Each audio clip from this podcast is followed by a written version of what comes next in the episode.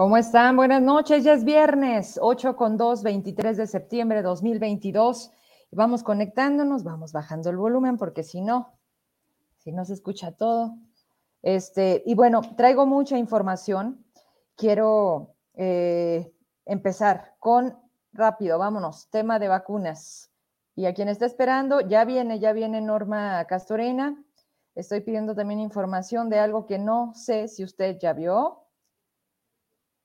pero, pero va a va a ver qué sorpresas nos sigue dando. Pues, ¿qué cree? El anterior gobierno de Alejandro Tello. Ahorita vamos a hablar de eso, porque luego dicen que aquí no tocamos a los priistas. A ver, siéntense a ver entonces. Ahora sí. A ver, ¿nos escuchamos bien? ¿Todo perfecto? Ok. Vacunas, vamos a hablar de vacunas. Eh, ayer comenzó eh, Zacatecas, Guadalupe y no más Fresnillo no, y lo dijo aquí el alcalde, y sería lo más miserable el hecho de utilizar de manera electorera o condicionante para los beneficios muy personales de algunos funcionarios federales. Y eh, pues bueno, a Fresnillo todavía no le dan fecha de ni siquiera la primera dosis, sin embargo, no así acá, ya vamos en la segunda, y creo que todos pensamos de la misma manera.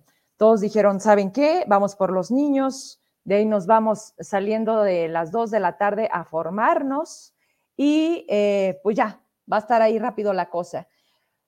Me di a la tarea de ir al, lugar más eh, indeseable, por que nos tocó unos dos kilómetros de fila aproximadamente. Avanzaba, hay que decir lo bueno, hay que decir lo malo, por supuesto, siempre sí. Eh, avanzó siempre, yo creo que lo más que esperamos parados fue un lapso de un minuto o menos, siempre estuvo en una constante, pero el ingreso este, te toca, si me vas apoyando con las fotos, entre camionetas, eh, camionetas de redilas de tres toneladas, ahí están pues la gente eh, todavía algunos puestos, varios puestos, eh, ahí están colocadas a la mitad, o sea, nosotros estábamos a un costado, esto está prácticamente estorbando. Esas eran las camionetas que también te tenías a veces que rodear o que en ese momento buscaban salir y tú te tenías que quitar. Eh, la basura era increíble. Qué sucio es la gente que fue a la feria y simplemente dijo, chingue su madre, aquí la tiro. ¿Dónde hay un bote de basura? Ay, no, qué flojera. Mejor aquí la tiro. Así, ya se está repitiendo y mejor nos regresamos porque, porque eso, eso odiaba en Televisa. Pasaban los años y las mismas imágenes. Yo decía, güey, a los camarógrafos le decía, no seas huevón, sal y saca otro riel de imágenes, no inventes. Aquí no, entonces a la primera y hasta ahí nos quedamos y mejor regreso a cuadro. Entonces, híjole, yo se los juro, estuve a punto de hacer un en vivo pero mm, es muy incómodo, porque obviamente iba por lo mío, tenía que poner atención a lo mío, que es lo más importante, que son mis hijas. Era enorme la fila de, papis y mamis y todos los que nos dimos cita a la espera de recibir esa vacuna. En ese lapso de dos eh, kilómetros, que fácil nos echamos, ah, no había un solo servidor de la nación, ni uno solo porque yo recuerdo que la primera vez nos regalaron hasta agua y cuando salimos nos dieron una paleta y tenían payasos y tenían muchas cosas. Hoy nada, absolutamente nada. Hablamos del olor, porque ayer la delegada de, de LINS, que de verdad le mando un saludo delegado, ojalá le dejen venir, porque usted también tiene que pedir permiso. Eh, le digo, oye delegada, ah, porque me manda fotos y me dice, pero estamos vacunando de este lado. Sí, pero le faltó ir a hacerla de papá y mamá delegada, para que viera y usted hubiera pedido a la delegación del bienestar, pues que no estuvieran en esas condiciones o le metieran prisa a todos los del patronato para que se encontrara más digno. Es insalubre, es, es una contaminación de todo, visual, eh, huele bastante mal, la gente me escribía, hubo gente que me vio y me reconoció. Y, ya ni hablamos, me enseñas el, el atención, el no hay. Bueno, me dice una señora, oye, Vero, me negaron la vacuna, la primera dosis. Le dije, es que están en la segunda dosis. ¿A dónde fue? A Zacatecas. Le digo, es que segunda dosis, señora. Bueno, fui y me dijeron que ya no va a haber vacunas. Le dije, a ver, ¿tiene manera de demostrármelo? Yo creo en lo que me dice, pero no pueden decirle eso. ¿Quién le dijo eso? Un servidor de la nación. Ok, déjemelo corroboro. Checamos y me dice, no, pero por supuesto que va a haber para rezago. Hay muchos niños que quedaron pendientes algunos estaban enfermos en el primer momento que vacunamos y va a haber un segundo momento para todos ellos. Le regreso la respuesta a la mamá y le digo, señora, no es cierto que no va a haber vacunas, claro que va a haber vacunas y le pido que estemos atentos y yo me comprometo a dar seguimiento a esa información. Llegamos a este punto, a unos pasos de entrar al multiforo y dije, ay, ay, atento aviso, no hay primera, bueno, se lee más, más ahí, ¿no? se está aplicando solo la segunda dosis para que se complete su esquema de vacuna. Se ve muy simple, pero esto dice mucho y de una manera repetida. Y podemos irnos a las dependencias y podemos irnos a los ayuntamientos, ¿verdad? Por ejemplo, en la capital, ahí en servicios, a los que tienen que ver con panteones. ¿Quién está ahí, eh? Me dicen que pareciera que es requisito ser déspota, pero además la ortografía se la pasan, se la pasan tipo así con un atento aviso. me mandaron hoy cerca de 10 oficios y me dicen, o sea, yo veía la constante del hombre y dije, a ver, no entiendo. Eh, le digo, todo está mal. ¿Qué quiere? ¿Que le cheque redacción? Porque yo tampoco soy como que muy buena para eso. ¿eh? Yo mejor le hablo a Simitri. Me dicen, no, pero es la titular del área y, y pues así están las cosas. Dije, vaya, nivel de funcionarios. Pero además es muy déspota con la gente. Ah, le dije, pues ojalá que se quejen. Me dijo, ¿le pueden llamar justo antes de entrar al aire? Sí, con mucho gusto, pero la próxima semana. Porque saben que no nos da la vida, no nos da el día de atender, porque a mí sí me gusta atender a la gente. Porque cuando puedo lo hago personalmente y cuando no, pues también hay gente que me apoya con eso. Bueno, así fue.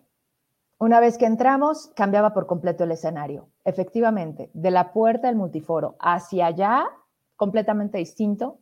No había basura, estaban los médicos, las enfermeras, digamos, sí, sí había apoyo de los eh, servidores de la nación. Te decían, trae el anterior, o sea, el requisito para entrar desde antes era, trae la primera dosis de que se le aplicó, sí, ya, pásale, pásale, pásale, el comprobante, ¿verdad? Ya, llegabas, algo que sí tengo que decir, estaban tres servidoras de la nación y se te quedan viendo. O sea, no decían buenas tardes, nada, ni te decían algún papel. Mi esposo les dice buenas tardes y dicen buenas tardes. Y así como que, ¿Mm? y le dice mi esposo, ¿qué necesita? Ah, su, el documento que imprimiste, ¿no? Lo agarra, le, nos preguntan edad, ah, teléfono, cortan el papel y te lo dan. Llegas a la esquina, pasas, vacunan y en ese momento le digo a la enfermera, ¿me puedes enseñar, por antes de que vacunaran a mis hijas, ¿me puedes enseñar, por favor, la dosis? Y se queda así. Y me dice, sí, la veo. Venían, obviamente, contenido y demás. Y le digo, ¿dónde dice la marca de la vacuna? Me dice, no viene en las botellitas. Le digo, ¿por qué? Digo, entonces, ¿cómo sé cuál estás aplicando? Porque es Pfizer, ¿verdad? Sí, claro. Dice, pero es que la marca viene en las cajas de donde salen las dosis. Le dije, ¿dónde está una caja? Entonces, como que no les empezó a gustar. Había dos, había una pareja, un chico y una, y una chica. Y voltean a verse con cara así como de, no nos había salido una preguntona. Pero pues llegué yo. Le digo, ok, ok, confío en que en la caja dice Pfizer enséñame por favor la caducidad. Más nerviosos se pusieron, agarré la cajita y me la hacía así. Decía noviembre 2022. Ok.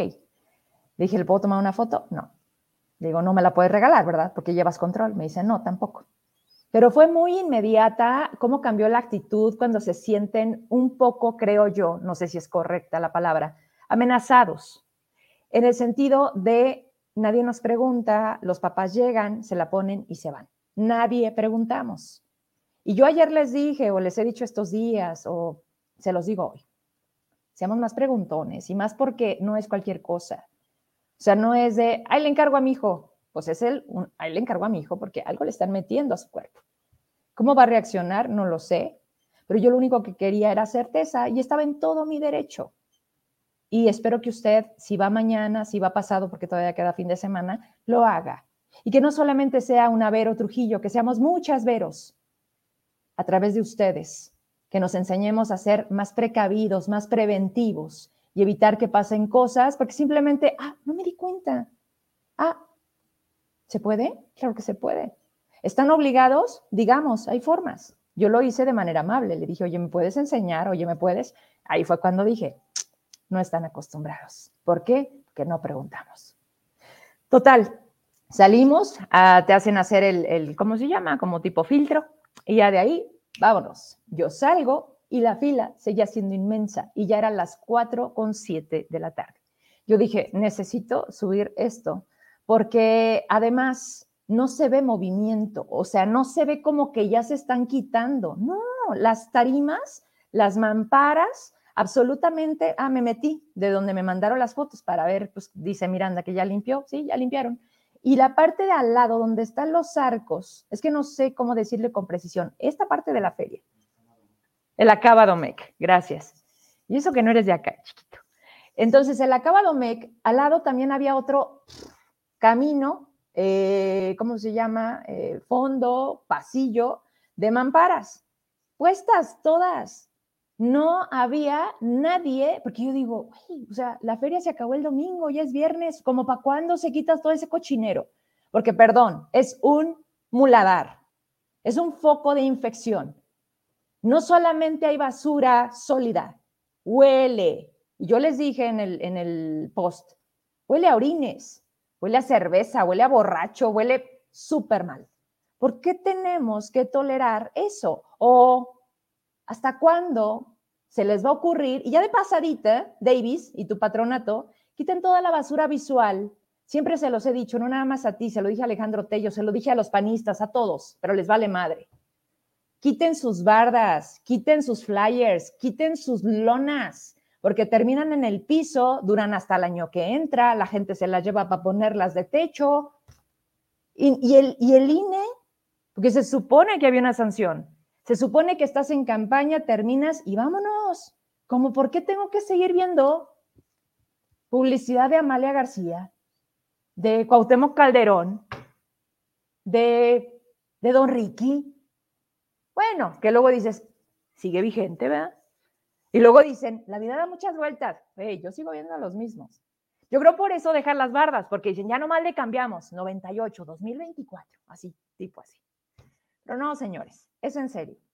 A todo el mundo le vale, no hay sanciones. Zacatecas es un cochinero y un espacio como la feria, donde hoy están vacunando a nuestros hijos, hoy es un muladar. A ver, ¿para cuándo se les ocurre pues, ir a acabar y hacer transitable? Porque aparte es una calle que está limitando de la vialidad.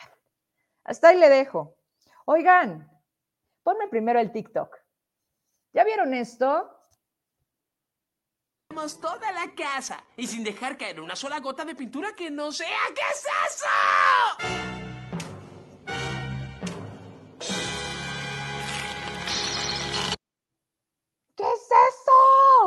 Y mire, más cerquita, échamela.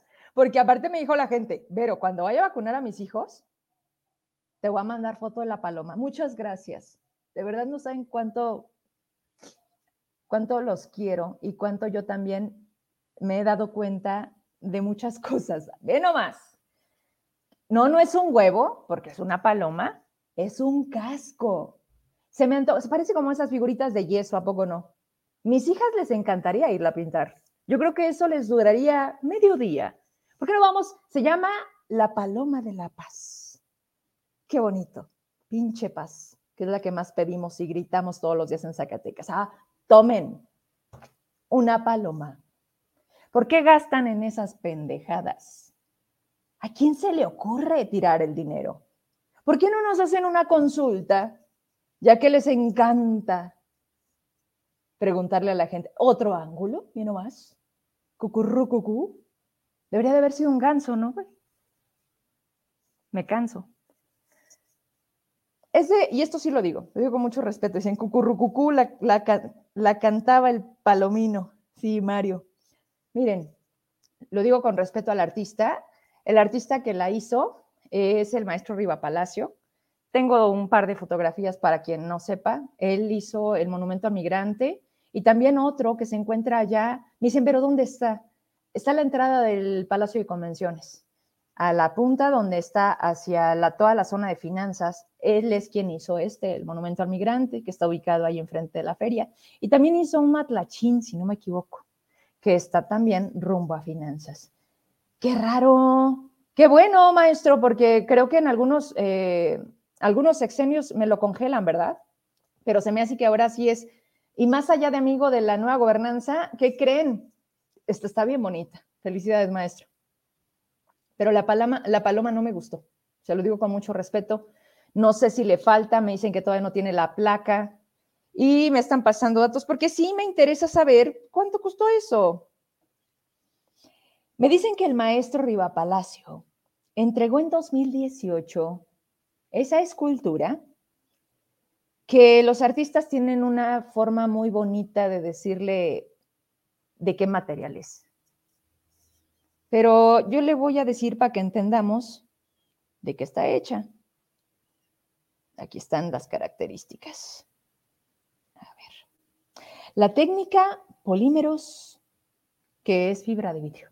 Así, como es. Es fibra de vidrio. Eh, nada más que a lo mejor también ahí me van a reclamar, pero bueno, las cosas como son.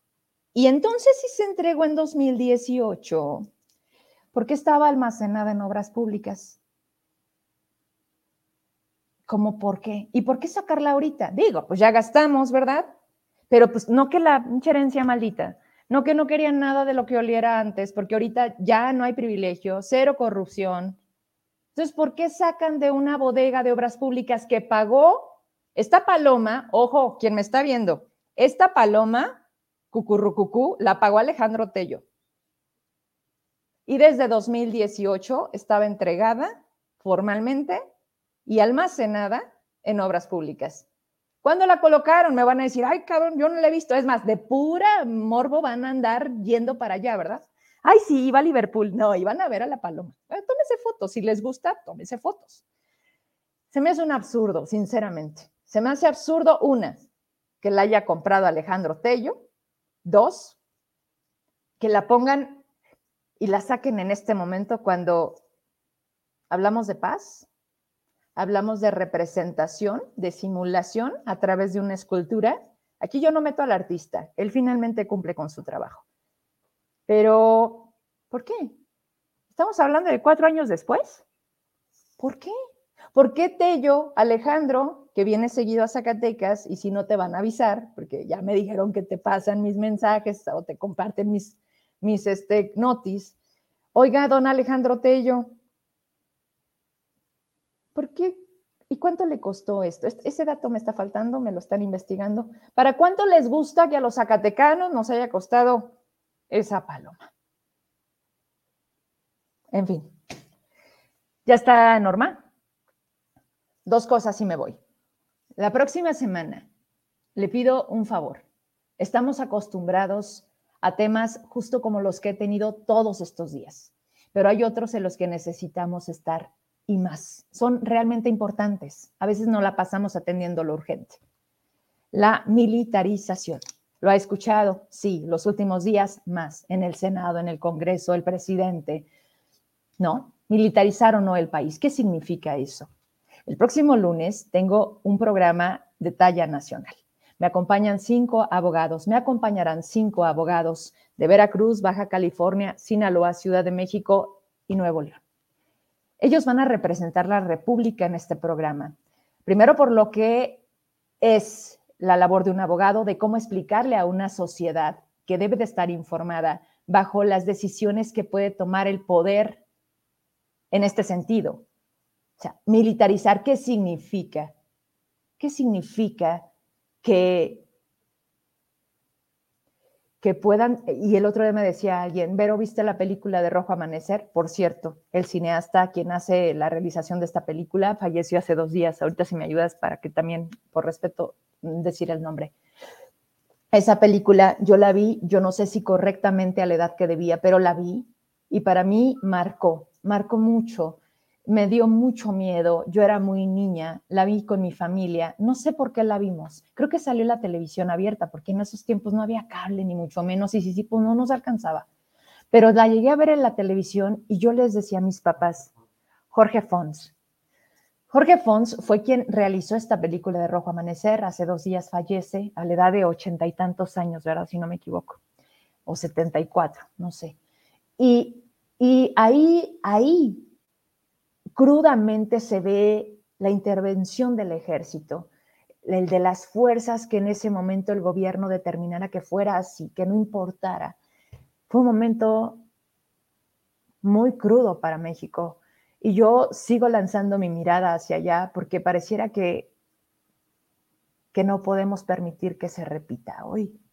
Y que por algo en el Senado, independientemente de medir fuerzas, deben de ser no tan estúpidos de pensar los políticos que ellos no, no viven en este México y que el cargo el día de mañana, cuando no tengan fuero, ustedes van a ser intocables. Va más allá de todo. Y creo que ya tenemos que llegar a un momento en el que basta de las indicaciones de alguien que pareciera que no sabe a dónde va, porque lo que va a pasar después de que termine su sexenio, solamente usted y yo lo vamos a padecer. Pero hablar de militarizar el país es mucho más que cualquier tema. Y por eso decidí hacerlo de ese tamaño. El lunes tengo ese programa especial y, y por supuesto, que busqué a la parte científica. Tenemos a gente muy pesada en este país y tenemos a zacatecanos que, por cierto, va a haber un evento importante los primeros días de octubre. Ahorita digo el nombre como es con precisión, pero vamos a hablar con ellos de poder entender y cómo, cómo entonces en tres momentos, en la misma fecha, en distintos años, hemos presenciado de sismos importantes en, en este país. A mí me llama mucho la atención, pero más a tener gente que venga y nos pueda decir así, con palitos y bolitas, que no nos desinformen, que no andemos con conspiraciones, no, que hablemos de por qué se puede comportar así un fenómeno y qué podemos hacer ante esto. Y ya no le sigo, porque ya está norma, pero ya que estamos hablando de salud, me han pedido mucho un cardiólogo. Ahí, ahí, déjame terminar la idea porque luego también tengo esa mala costumbre. Hay muchas uh, secuelas que el COVID ha dejado en personas con arritmias. Esto no es menor eh, y voy a tener conmigo un cardiólogo que nos va a hablar de esto. Así que bueno, les doy una probadita para que entonces así le vamos a ir haciendo. Gracias a Dios las semanas se me van llenando antes de que empiecen y de esa manera yo les puedo decir, oigan, viene esto, ¿sale? Ponme a Bebeto. Anda, Vero, antes de, antes que apareció la escultura y no apareció en el rancho o hacienda de alguien. Tienes razón. Como varias cosas que están en la hacienda de Malpaso y que se aprobó Miguel Alonso Reyes, la fuente que estaba en Plaza de Armas y que la movieron allá para el Museo Coronel, es falsa. La original está en una casa de Miguel Alonso Reyes.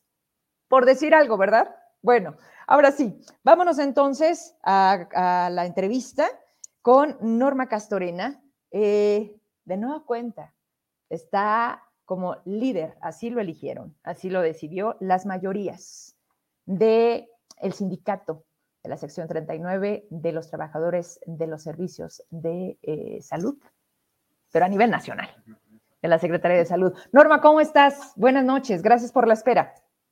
Hola, Vero, buenas noches. ¿Cómo estás? Con el gusto de saludarte. Muchas gracias. Para mí también es un gusto siempre verte, verte bien. Me ha tocado verte en, muchas batallas, en la búsqueda de, bueno, lo que me queda claro y en resumen, para no hacernos larga la presentación que no necesitas, es que siempre ves el cómo sí y que pues, nunca a la primera te sientas ni te vencen.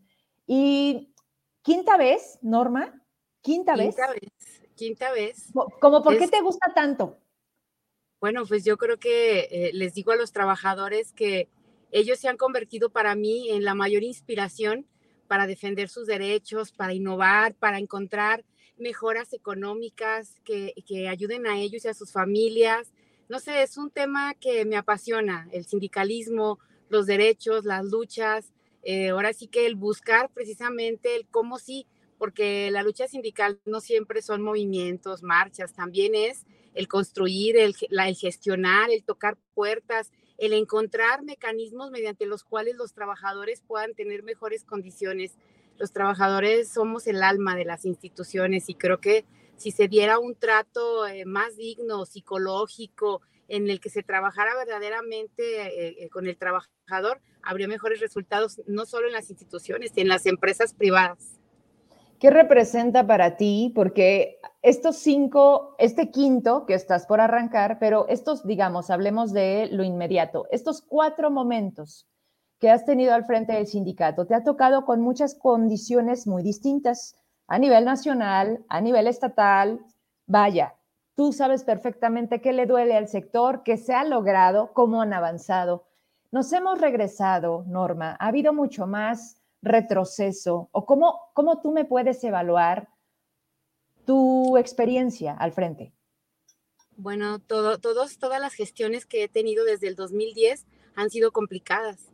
En el 2010 que yo llegué, encontré a todos los trabajadores estatales que son los compañeros regularizados prácticamente sin ninguna prestación económica. Los encontré con un carácter eventual, puesto que tenían el concepto 02 de eventual, no tenían un nombramiento y pues hubo que trabajar más, tenían tabulador 2007, pero hubo que trabajar. Me acuerdo de la primera marcha que, le hice yo a Raúl Estrada y estando Miguel Alonso, en la cual logramos inmediatamente el tabulador de los compañeros eh, regularizados y en cada gestión se fue trabajando poco a poco he ido concretando logros, logros que se han atravesado entre un trienio y otro, pero que me han permitido al día de hoy eh, tener una cantidad impresionante de, de logros con los compañeros, logrando igualar. Siempre fue mi reto y mi objetivo igualar las plazas estatales con las plazas federales, porque aquí en la Secretaría de Salud, derivado del proceso de descentralización de 1996, pues todas las plazas que se contrataran después de esta fecha eran responsabilidad del Estado,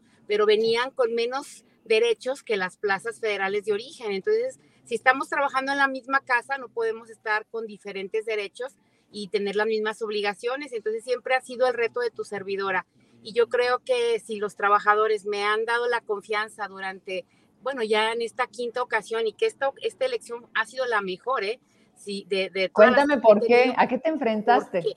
Bueno, la, eh, me enfrenté a una planilla, a una compañera que hizo su planilla muy legítimo, pero me enfrenté también a la mano que metió la autoridad en esto, a, tener que enfrentarme a que dieron línea en todos lados para que se votara por otro lado. Pero pues, ¿qué crees, Vero? Los trabajadores de los servicios de salud no atendemos líneas de autoridad, atendemos el derecho, lo que la persona, vemos a la persona que sabemos que nos va a defender y que, y que ha dado resultados. Entonces no les funcionó y, esta elección para mí, que, es, el quinto, imagínate, el quinto periodo al frente de los trabajadores de la Secretaría de Salud. Mira, Vero, tú no puedes ganar cinco veces si no trabajas. ¿Cómo te puedes ir a parar a pedir el voto y que te lo den si tú no hubieras conseguido trabajo? Yo siempre he hablado con franqueza, siempre les he dicho a los compañeros, vamos a hacer esto, voy por esto, por esto, esto no puedo, este, no, no vengo a prometer que le voy a dar plazas a todo mundo porque eso sería mentir,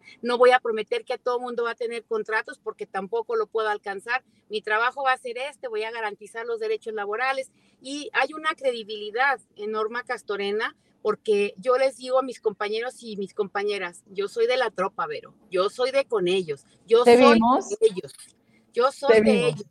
Entonces, yo me siento de ellos y nunca he dejado de ser de ellos. Entonces, que yo, que yo haya tenido la capacidad administrativa, la astucia de trabajar con el gobierno que me pongan, puedo trabajar porque tengo un objetivo y mi objetivo es mejorar las condiciones laborales y económicas de los que yo represento, de mis compañeras y mis compañeros que me han dado la confianza.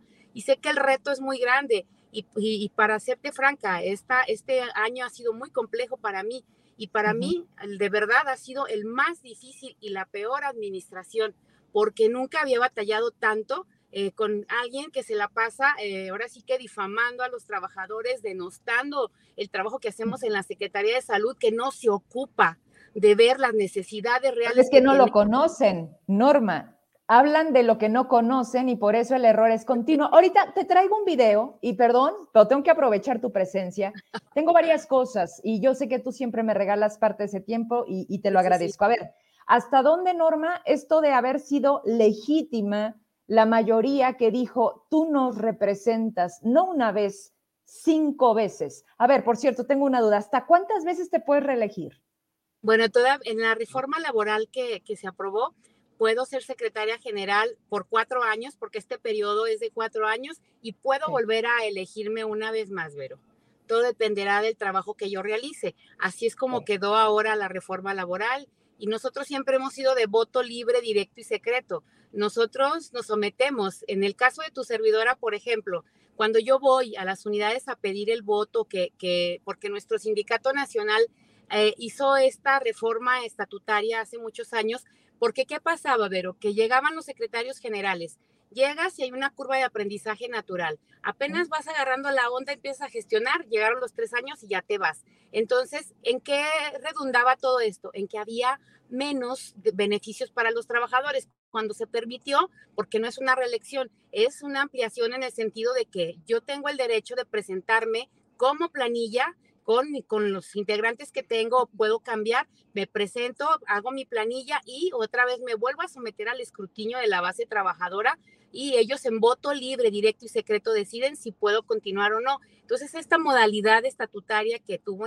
que se hizo hace muchos años en un congreso en el Sindicato Nacional, ha permitido que, que se tenga más logros, porque entonces hay continuidad de un proyecto. Yo te decía, yo tuve gestiones que se enlazaban entre un trienio y otro, como fue el FONASES, que es el Fondo de Ahorro Capitalizable del Estado de Zacatecas, como fue la profesionalización de enfermería, que hasta hoy me te digo orgullosamente, soy el único estado a nivel nacional que ha logrado un programa estatal de profesionalización que reconoce el nivel académico de las enfermeras y hubo otras prestaciones que he logrado mantener de manera continua, como el estímulo de retiro, que es un bono de 250 mil pesos que se le da a los compañeros que se van a jubilar para que ellos puedan irse con mayores condiciones de dignidad y así sucesivamente. Entonces, Vero, esto es realmente lo que te da la posibilidad.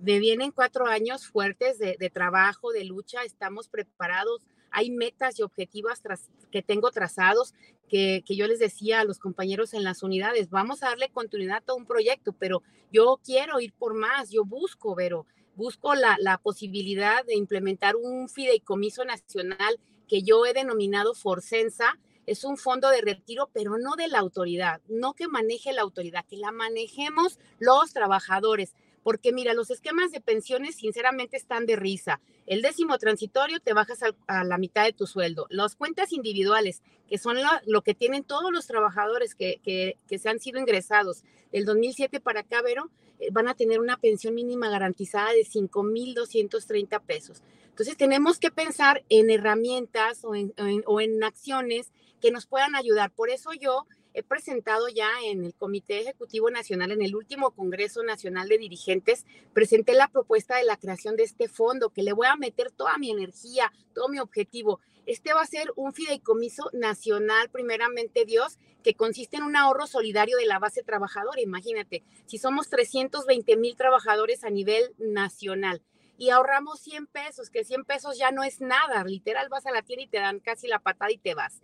100 pesos, estaríamos dando la posibilidad de cada año poder dar a cada entidad federativa de 40, 50 bonos que el primer año, Vero, serían de 400 mil pesos. El siguiente año, porque para esto presenté un estudio actuarial, siguiente año de 450 mil, el siguiente casi se va a 500. Y es un fondo solidario, ¿por qué? Porque entre todos los más jóvenes van empujando a los más grandes. Y es cíclico porque el que se va ok, se lleva su, su, bono, pero uno nuevo llega a ocupar la plaza y le sigue dando el cíclico al fondo. Entonces es una herramienta que veo no solo para Zacatecas, pero para todas las entidades federativas a nivel nacional. Y voy a darle muy duro en, esta, en estos cuatro años a eso y voy a eh, poner mi mejor esfuerzo en lograr una prestación que se merece el personal de salud, como son los médicos generales, las enfermeras, el camillero, el lavandero que maneja los residuos, el compañero afanador que está en el RPBI. Voy a trabajar durísimo para, para lograrles el alto riesgo que es un, un, beneficio que ya deberíamos de tener los trabajadores, pero que como los manuales están obsoletos porque desde el 2018 que llegó este gobierno hemos, los trabajadores hemos tenido un retroceso, no han aceptado revisiones de condiciones generales, no se han modificado manuales. Entonces todo esto nos va teniendo ahí detenidos y los derechos de los trabajadores no pueden detenerse, tienen que ir siempre para adelante. Entonces créeme que hay objetivos muy fuertes. Me viene el tema de la federalización que, es un tema muy complicado y que le genera a los trabajadores muchísima inestabilidad. Y yo les he dicho y aprovecho del espacio aquí contigo para garantizarles que hagan lo que hagan, digan lo que digan. No puedo ir yo contra un mandato presidencial por, porque es un mandato y el, el, presidente le puede dar la administración de, de, de, su casa a quien quiera, pero lo que no puede ninguna autoridad es violentar en lo individual los derechos de los trabajadores. Y nosotros somos trabajadores de salud y vamos a seguir siendo de salud y es falso que te pueden liquidar y es falso que si tienes 40 años te, ya te van a dar a escoger y si te quedas con el IMSS o te quedas con salud para nada. O sea, no, vienen grandes luchas que, que vamos a enfrentar los trabajadores, pero sabes qué?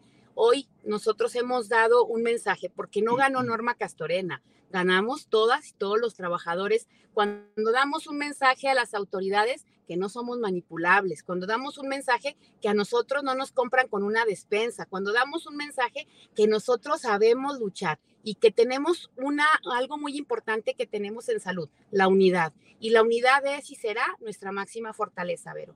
En ese esa es la lo que yo te puedo decir de esta quinta oportunidad que me dan, que mi compromiso es ahora más grande todavía, que si las otras gestiones tenía la pila puesta, ahorita la traigo remasterizada, estoy lista para lo que venga y como peguen, vamos a dar.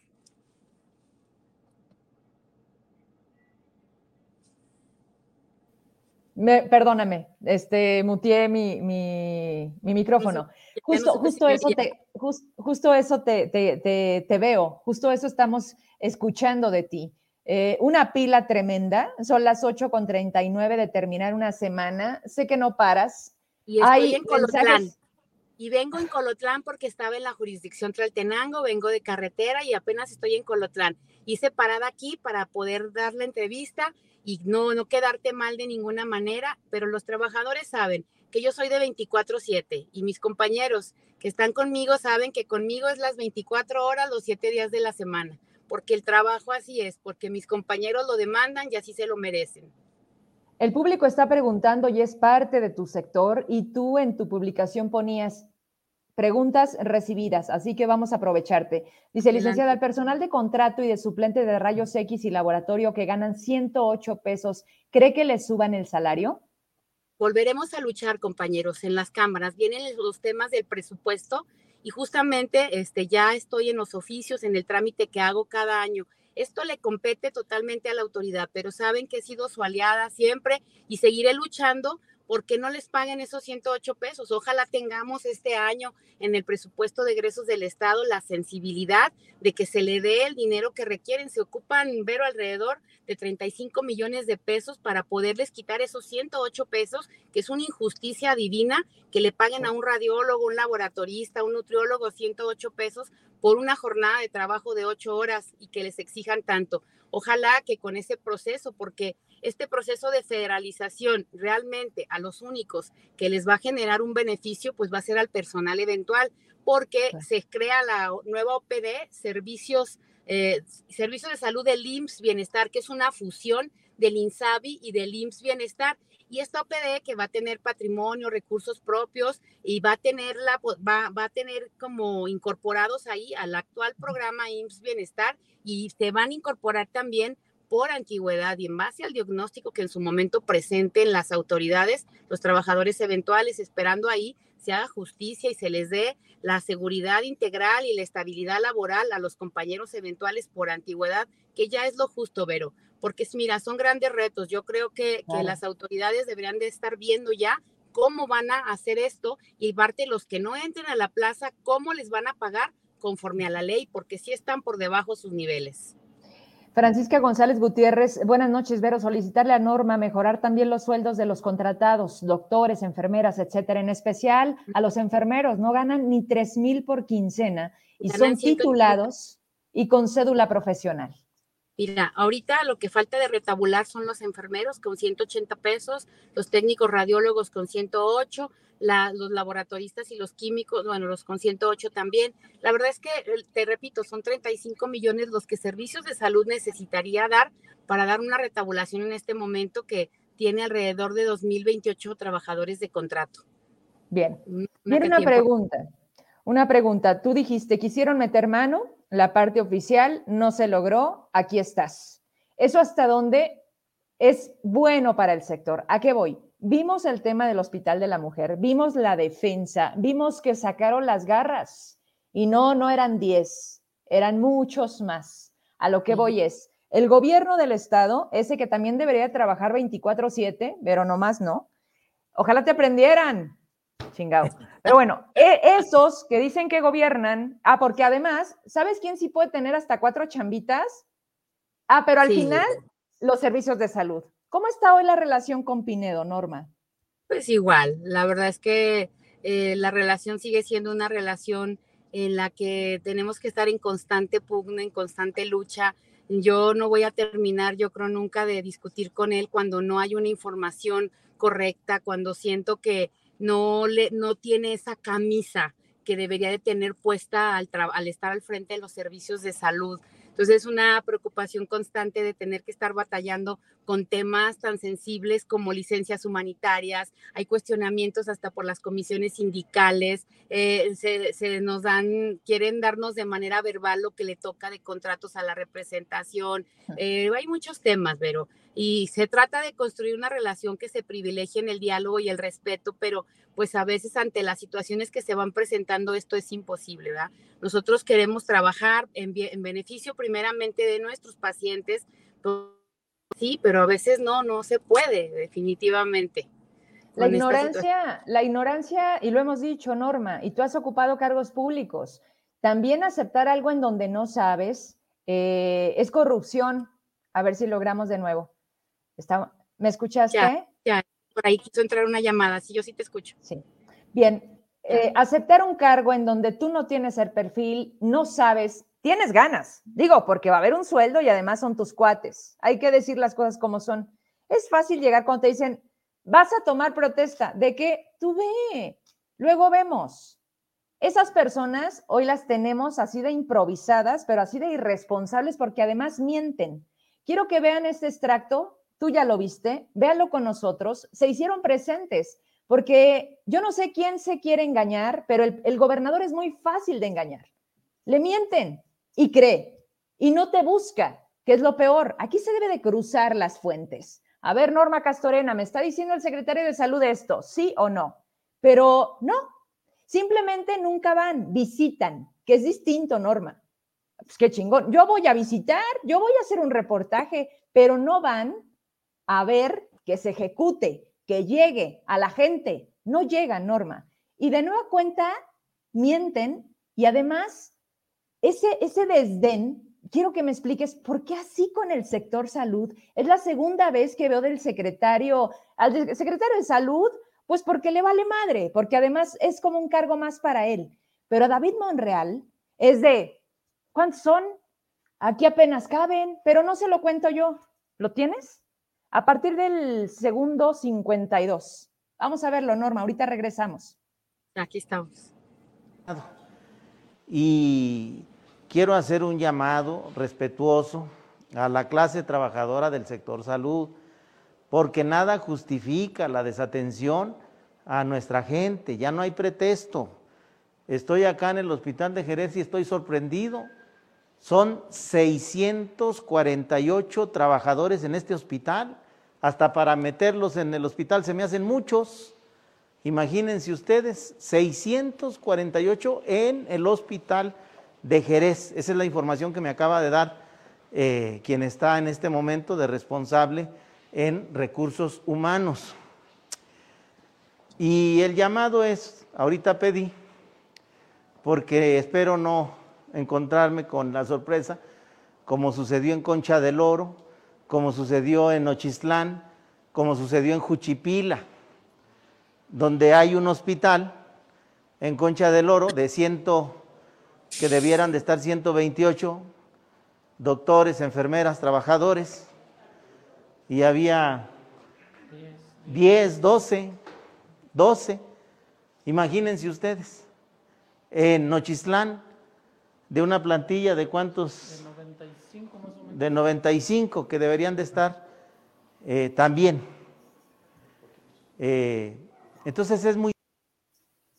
A ver, Norma, ya lo escuchaste. A ver, yo no entiendo para qué llevas a un monito al lado que además es tu secretario de salud y estás. ¿Cuántos? ¿Dijites? ¿Vinimos? ¿Cuántos? Yo no sé para qué carajos tienes una pieza si vas a estar repitiendo lo que te dice el cuate, que además el cuate tiene mal el dato. Sí, sí, sí, lo tiene mal. Eh, eh, eh, para quien no lo sepa todavía, porque hay gente que nos está viendo de otros estados, a quien acaba de usted de ver, tenemos gente de, de, de, Colotlán, ¿verdad? Ahorita me mandó un mensaje. Es que, ¿sabes qué, Norma? San Luis Potosí, Aguascalientes. Estás llegando a un nivel fuera de Zacatecas. Tu trabajo, tus acciones, la fuerza que no se te acaba, te está sacando de Zacatecas. Las propuestas que hiciste por las que estás ganando hoy, son muy buenas. El no dejarle a la autoridad que haga, sino que sea de manera interna el control, aquí tendrían todos que tener esas ganas como tú, Norma, de no robar y no, no me quiero meter a la bandera que nos prometieron y nomás nos dieron a tole. No robar, no mentir y no traicionar a tu gente. Pero, ¿qué opina la, gente que está viéndonos? ¿Por qué el gobernador demerita el trabajo? Y otra cosa, ya que te tengo a ti, yo a ti sí te pregunto, 648 trabajadores en ese hospital? No, por supuesto que no. Eh, la verdad es que eh, no sé si decirte que me da coraje, me da impotencia, me duele. ¿Cómo, ¿Cómo puede ser posible que vayan a visitar un hospital? Van al Hospital General Jerez y quiero decirte que el Hospital General Jerez es un hospital resolutivo y no tiene 648 trabajadores, tiene 334 de base y 70 compañeros de contrato, que da así mucho 434 trabajadores divididos en las 24 horas, los 365 días del año. En el turno que visitaron Vero es el turno vespertino, que es el más desprotegido. Tiene 58 trabajadores nada más y estaban completos ese día. Estaban en urgencias, el hospital estaba... iba a ir gobierno estaba, no, ni sabían. O sea, la gente ni siquiera sabía, el gobernador llegó de improviso. La gente estaba trabajando normal, había cirugía, estaban todos los especialistas, hospitalización llena, urgencias con consulta, había una urgencia que había llegado. La gente estaba trabajando, ¿sí? Cuando el gobernador llegó, creo que pasó por urgencia, se subió a la parte administrativa. Al parecer una persona de la administración fue la que le dio el dato incorrecto completamente. Él, hace el video, que yo no entiendo por qué hace ese video y nos dice eso. O sea, ¿por qué siempre esa pretensión de denigrar el trabajo de salud? Fíjate, Vero, los, los compañeros del Hospital General Jerez no tienen equipo de rayos X desde hace dos años, no tienen un arco en C que necesitan, no hay medicamentos, más de 20 claves, porque ya lo corroboré, faltan en el Hospital General Jerez, la gente está comprando sus medicamentos, o sea, y se atreven a decir que hay un porcentaje de surtimiento del 81%, pues a lo mejor lo habrá, de algunas claves, pero no las que necesitan los, los pacientes. Entonces hemos estado, mis compañeras y mis compañeros de Jerez están indignados porque estaban trabajando, ¿por qué no bajan a preguntarles qué están haciendo, cómo lo están haciendo, qué necesitan, por qué este afán? De denigrarnos a los trabajadores de salud no se vale, no lo vamos a permitir. Nosotros nos dedicamos a trabajar a la ciudadanía, atenderla, Vero, le damos lo que tenemos, lo que podemos con el mejor espíritu. Y parte, fíjate, dice de pilón ahí, dijo el gobernador, y el hospital de Concepción del Oro, ¿cuántos dijiste que tiene? No, y, y el doctor dice Pinedo, 95. ¿Cuál hospital de Concepción del Oro? Es un centro de salud ampliado y no tiene más de 18 gentes.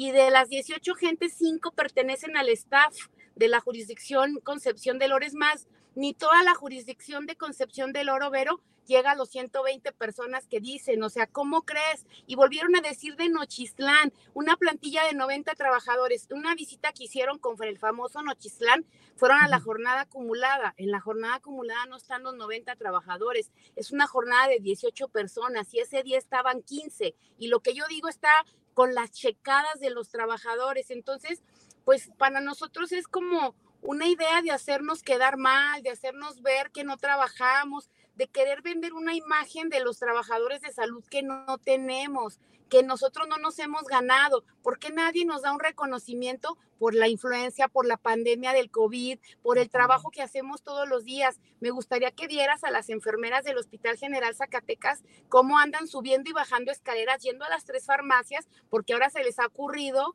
que tiene que la enfermera andar sacando si es derechohabiente, si no es derechohabiente, este, qué medicamentos, si tiene que ir a andar corriendo a traerlos, lo poco que hay con tal de atender a nuestros pacientes. Entonces creo que esto no se vale.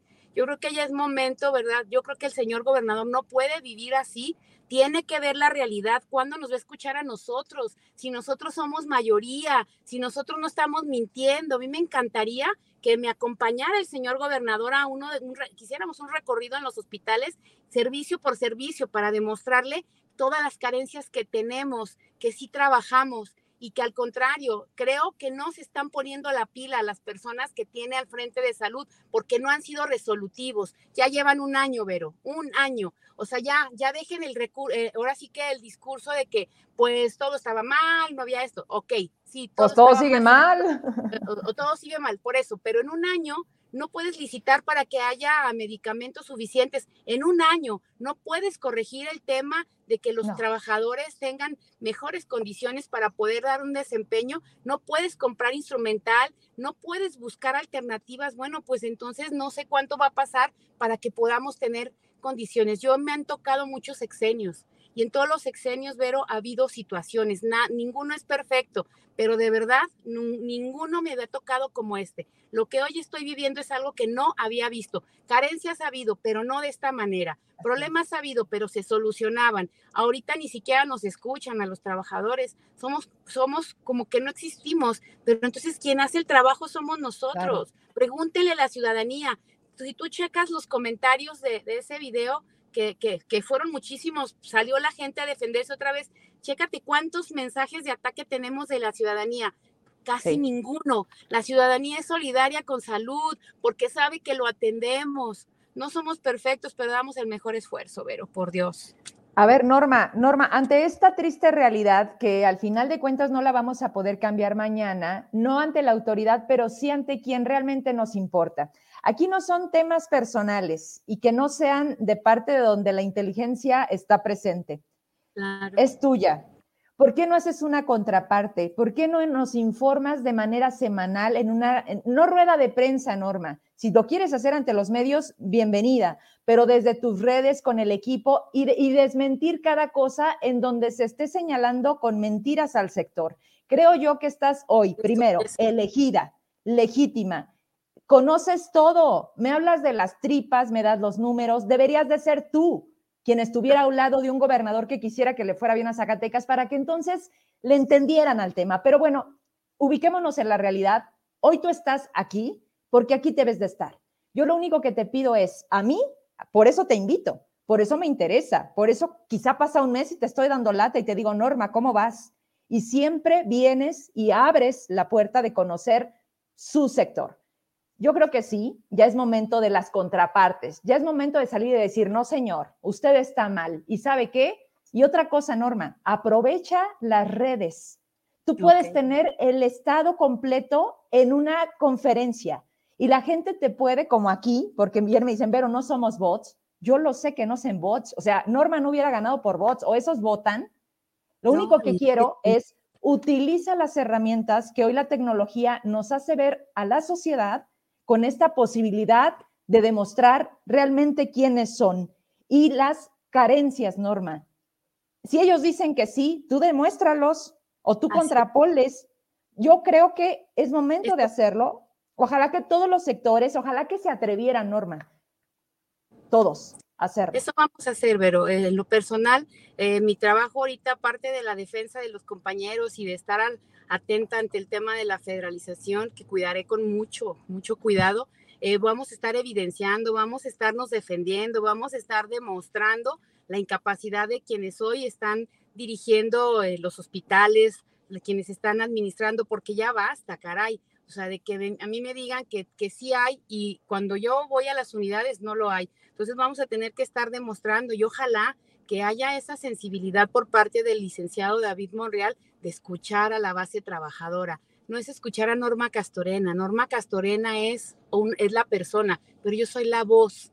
Yo represento a los trabajadores y yo no estoy haciendo grilla. Nos estamos defendiendo, estamos diciendo la verdad. Ahí está lo de Jerez. Tenemos elementos para demostrar que lo de Jerez la gente trabaja, la gente es resolutiva, se atienden toda la comarca jerezana, todos los cañones de Traltenango, se atienden, los compañeros son resolutivos, aún con los equipos incompletos estamos trabajando y las carencias, pero entonces, claro que lo voy a hacer, pero no, no hay alternativa más que estar poniendo a la luz ese, esa contraparte importante que ponga este, en la balanza el trabajo que hacemos las y los compañeros de los servicios de salud. Aquí voy a estar para socializarlo. Y, claro que sí. Y mira, eh, quiero no dejar esto que no es menos importante. Ha habido caídos en la pandemia, hemos perdido amigos, hemos perdido, porque en, en, en, tu gremio se vuelve una familia, se vuelve una, una comunidad, se cuidan, se saben, quizá no se caigan todos bien, pero al final todos son y todos se saben. Nos faltan Hoy nos falta uno. Nos falta, y debo de preguntarte porque se está convocando, eh, si no me equivoco, el, lunes. Platícanos hasta dónde puedas, que también sea prudente, para no, por lo que representa. Desaparece un compañero, eh, dime tú, dime tú porque tú tienes más presión, ya te sentaste con la familia. El 15 de septiembre desaparece, ¿verdad? No, fue eh, antes del 15. Él ya tiene dos semanas ahorita que, lamentablemente él es enfermero, se llama J, J, Refugio. Caitán, él desaparece cuando venía a Traltenango, él trabajaba entre semana en el ISTE de Traltenango y el fin de semana en el Hospital de la Mujer, es un buen trabajador, es un buen amigo, es un buen compañero, no, él pues está desaparecido, ya este, estuvimos en la semana, el martes para ser exacta, eh, el fiscal nos recibió y estuvimos ahí nosotros con el fiscal, nos explicó pues los operativos, las acciones que se están haciendo para recuperar al compañero, me hizo favor de recibir en la tarde al hermano y al papá de, Cuco, ya les explicó también, y bueno, eh, esta marcha que se va a realizar eh, nació de la iniciativa de los mismos compañeros de el Hospital de la Mujer Zacatecana, que quieren mucho a Cuco y que quieren que regrese. Y obviamente, pues nosotros los apoyamos. Este, se convoca la marcha para el lunes a las 4 de la tarde. Es una marcha pacífica, es una marcha donde queremos dar un mensaje de que se necesita la paz, queremos de regreso a Cuco, que nos lo regresen, queremos, no queremos que un trabajador de salud más se vea en esta situación y a esta marcha también se va, se va a integrar el colegio médico, el ISTE, porque el compañero pues es de base en el ISTE, también la compañera Ángeles Fernández va, va a estar por ahí con su gente. Y bueno, la intención es hacer presión, ojalá que esta presión funcione, que las estrategias mejoren, que nos garanticen la seguridad no solo de los trabajadores de salud, pero de toda la población. Es angustiante. Yo veía la angustia en la cara del hermano de, de, Cuco, pues ante la desesperación de no verlo y creo que son momentos muy dolorosos. Entonces nosotros nos falta uno, nos falta Cuco y esperamos hacer la presión suficiente para que le permitan, para que regrese con su familia y para que regrese con nosotros a los servicios de salud. Como líder del sector y en esta oportunidad que tuviste a hablar con el fiscal, ¿cómo tratar de generar un operativo, una serie de Ah, no sé, cómo establecer eh, una posibilidad de que no vuelva a suceder, de que se puedan cuidar más, cómo, cómo pudo él, o no sé hasta dónde se tocó, eh, planear una estrategia, porque esto es, inmenso, es innumerable las fichas de desapariciones, Norma, tú lo ves no solamente a través de mí, en las redes estamos todos y no hay día que no haya una desaparición y hoy es Cuco pero todos los días, algo la fiscalía que te haya dicho al respecto. Bueno, la fiscalía, el, fiscal se portó bien, me explicó todos los operativos que se hace, me puso a disposición la posibilidad de, de dar este, pláticas en los hospitales para poder capacitar a los trabajadores, para saber qué hacer. La verdad es que eh, las estrategias que se puedan hacer para cuidarnos unos a otros, sí, sí me las ofreció y por supuesto que vamos a irlas implementando poco a poco lo que podamos hacer para cuidarnos, pero pues te repito, no es solo el tema de salud, tú sabes que hoy fue alguien de salud, mañana es alguien de educación, mañana es una ama de casa, o sea, eh, la verdad es que creo que las estrategias o las políticas que debe de haber en materia de seguridad necesitan estudiarse, necesitan mejorarse, buscarse mejores estrategias para que se garantice la seguridad, porque es un tema internacional, nacional, estatal, municipal, es un tema yo creo que muy complejo de resolver. Bien. Vámonos entonces para que llegues bien a casa porque ya es un poco tarde. Gracias por tu tiempo. ¿Con qué mensaje te despides? Sobre todo quiero pensar de un agradecimiento porque se hacen presentes todas las personas que te respaldan en esta nueva etapa. Aunque ya vengan años atrás, creo que para ti este es un nuevo comienzo. Claro que sí, pues me despido en tu programa dándoles las gracias de todo corazón por el apoyo recibido, refrendarles mi compromiso de trabajo, del amor que les tengo, la pasión con la que siempre trabajo y hacer un llamado a, la otra planilla que participó a la unidad. Yo creo que vamos a atravesar momentos muy duros y este es el momento de la unidad y la unidad es nuestra máxima fortaleza y pues siempre voy a estar ahí con el favor de Dios para mis compañeras y mis compañeros de salud y juntos, juntos y unidos vamos a lograr todo lo que nos propongamos. Muchas gracias, que llegues con bien, Norma. Te mando un abrazo. gracias. hasta luego. Hasta luego. Quiero terminar, de nueva cuenta me apoyas, con, este, con esta convocatoria para sumarnos a, una vez más, pedir por la paz de Zacatecas, no con figuritas, no, porque además no son gratis. Señores, utilicen ese dinero para mejorar las corporaciones, para que también no nos maten a nuestros policías, porque ellos también tienen familia absolutamente todas las bajas que estamos teniendo en Zacatecas, que por cierto ni ese dato tiene preciso Marín, que es otro que no está donde debería de estar. 41 policías con el último reporte de ayer por la noche. Una mujer policía, junto con su hija, fueron acribilladas ayer en su casa. 41 elementos caídos en lo que va de este año. Y Quiero entonces dejarles desde ahorita, está en mis redes y por supuesto que todos los que están presentes las han compartido. Por Cuco Gaitán hoy, por todos los que pudiera hacer mañana. Marcha de solidaridad, se invita a todo el personal de salud a la marcha por el pronto y sano regreso de nuestro compañero enfermero Cuco. Lunes 26, 4 de la tarde, sale de la máquina 3030 rumbo a Plaza de Armas. Les piden asistir con ropa blanca, una vela blanca, es opcional, y una cartulina con un mensaje alusivo a esta causa.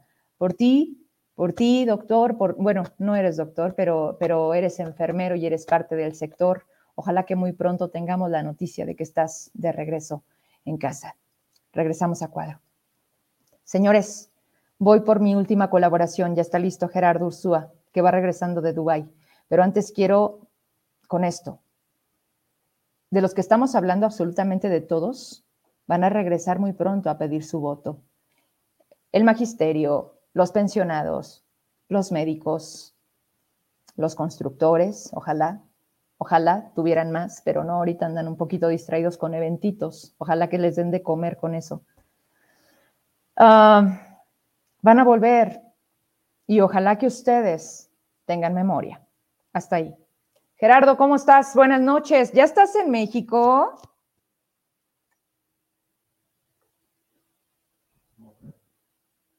Estás muteado. Sí, ¿no? ¿Qué es? No te escucho. Sí, te espero, te espero. A ver, eh, Lula Pizarro, 42 ya, Vero. Hoy un uno de la Guardia Nacional en Fresnillo, Lula. Hola, hola. Ahora sí, Gerardo, ¿cómo estás? Qué gusto verte. Discúlpame, muchas gracias, perdón, era el micro que puse por acá, pero bueno.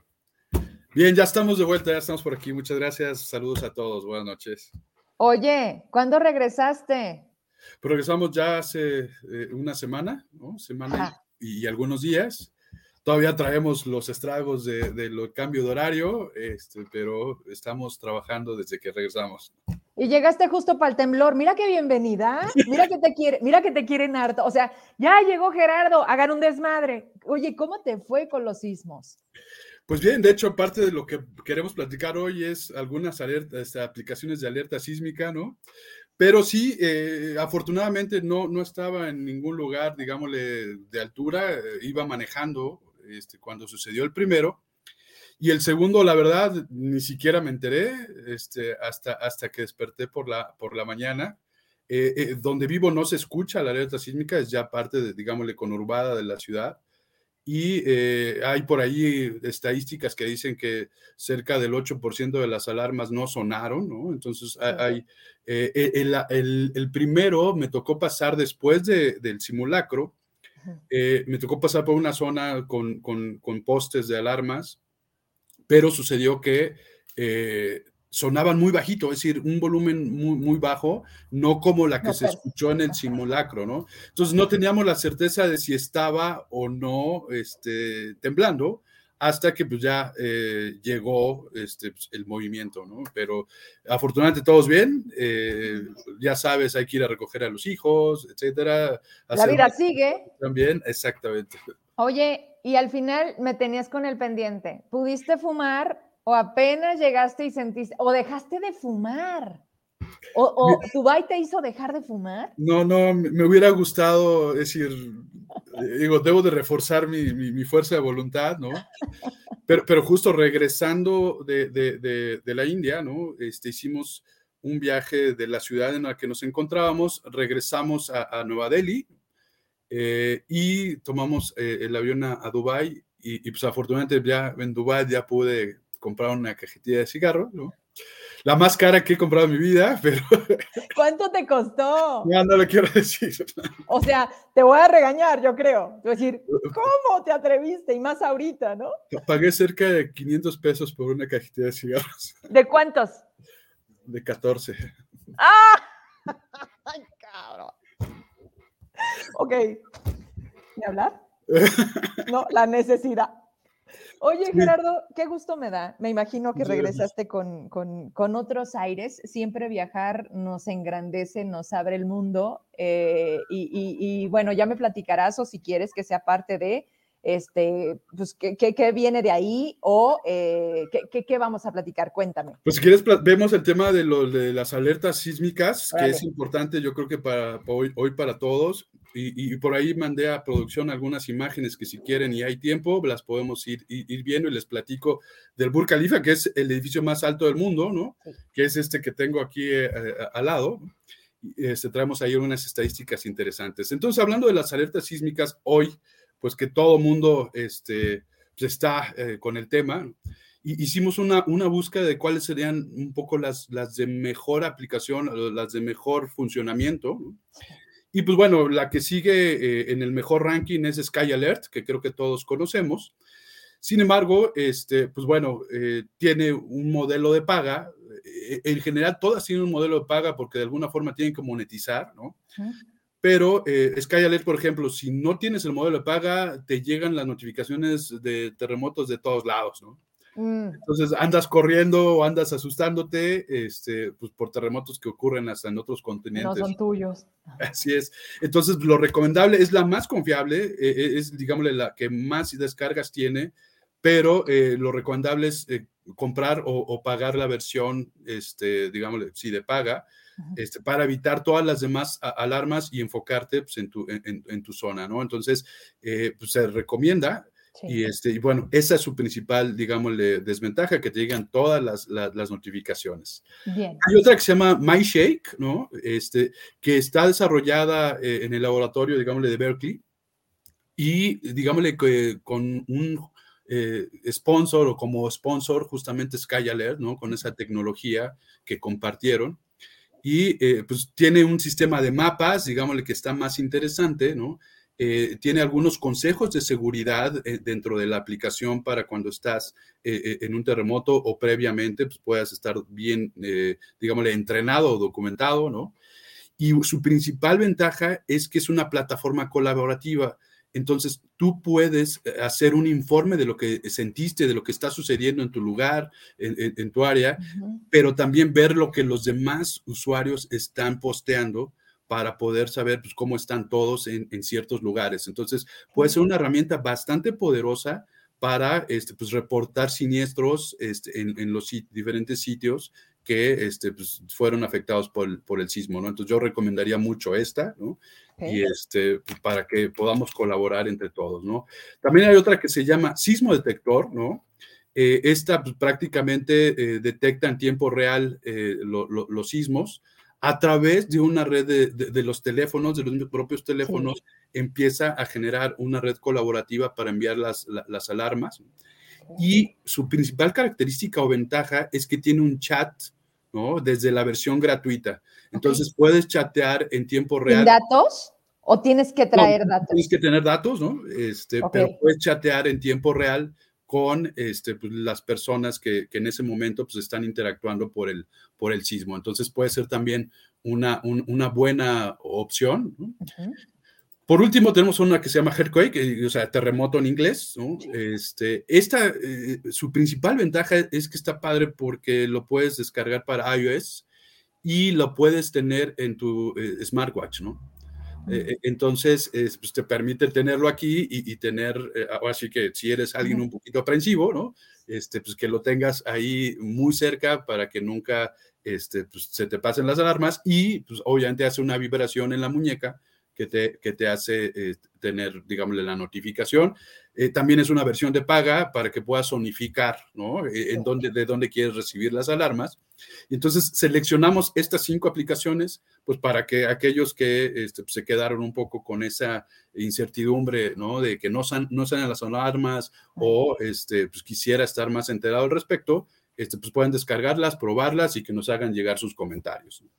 Vi justamente hace un par de meses una película donde una chava era sumamente lista, ahorita te paso, ahora les voy a dar la recomendación yo, este, y la chava era muy inteligente, traía así como tipo tu mundo, la transformación digital, y decía, es que yo quiero una app que le ayude al mundo, ¿no?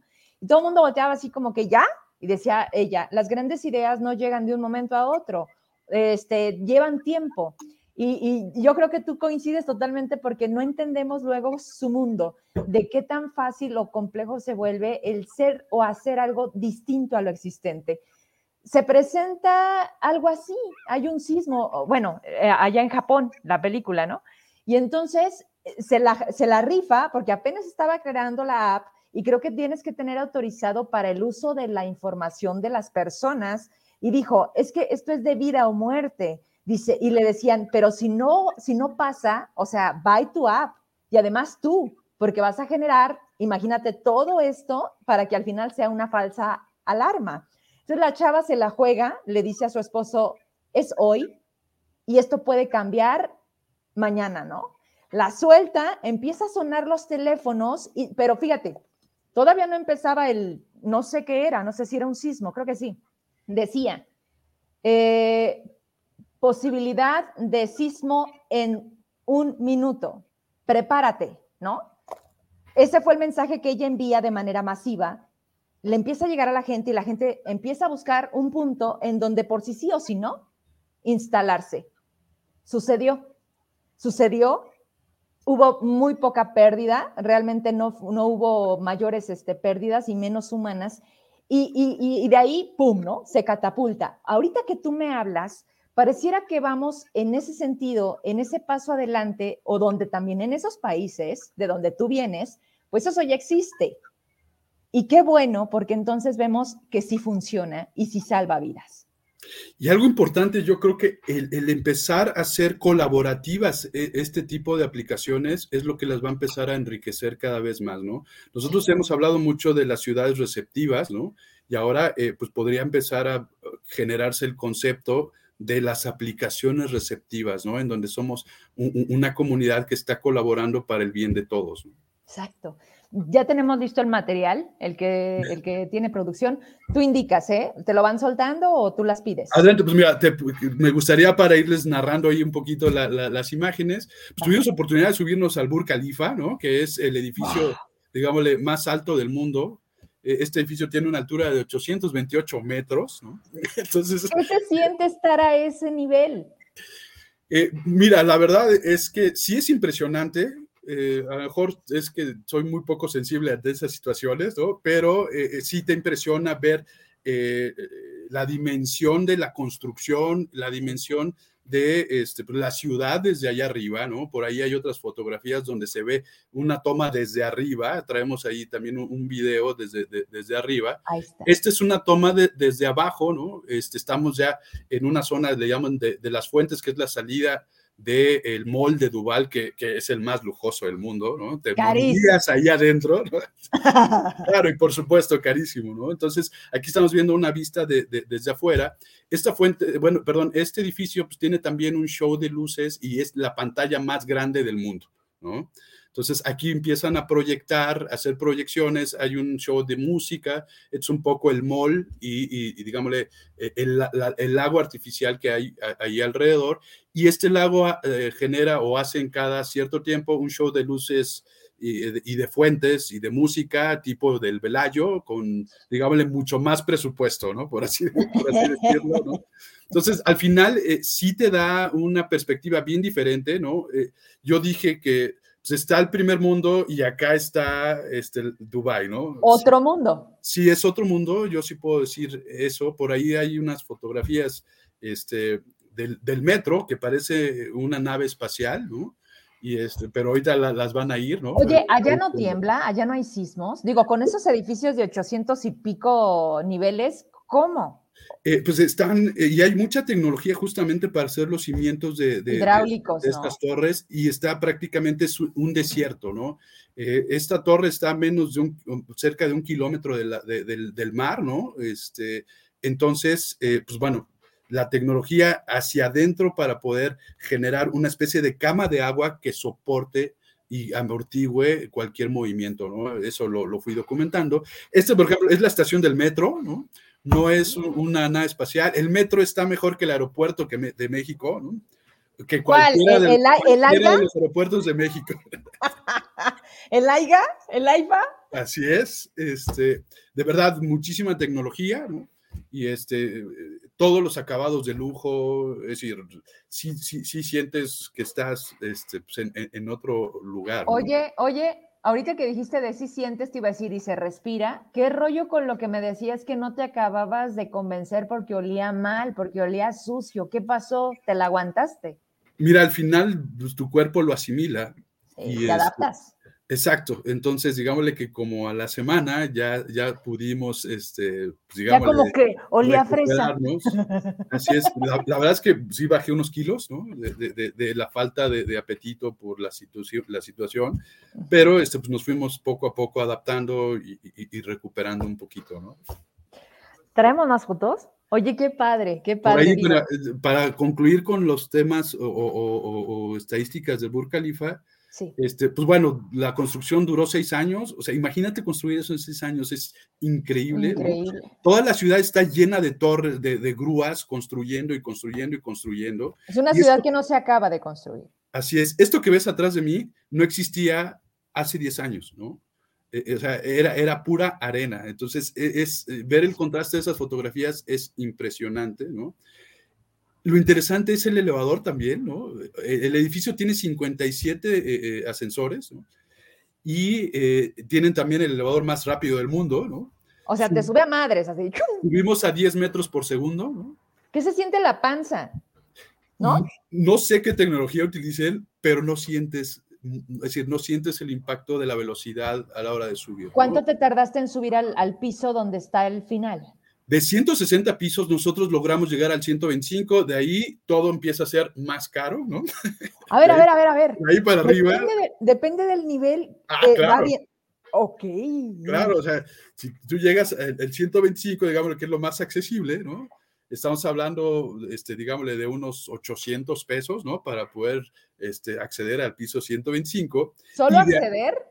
Sí, y bueno, entras a, a- sales a, digámosle, a un, a un mirador, ¿no? Ajá. y hay este, todo un piso de cristal donde puedes observar, por ahí traemos algunos videos, pero este, a partir de ahí ya todo empieza a ser más caro, o sea, quieres al llegar a- a- al 150, ¿Cuánto Pues, trae, joven? exactamente, ¿no? Y, y- la verdad es que no es la ciudad más económica del mundo, no es la más, la- prácticamente la más, la- la- de las más caras, ¿no? Y pues, logramos hasta llegar hasta el 125 en 65 segundos.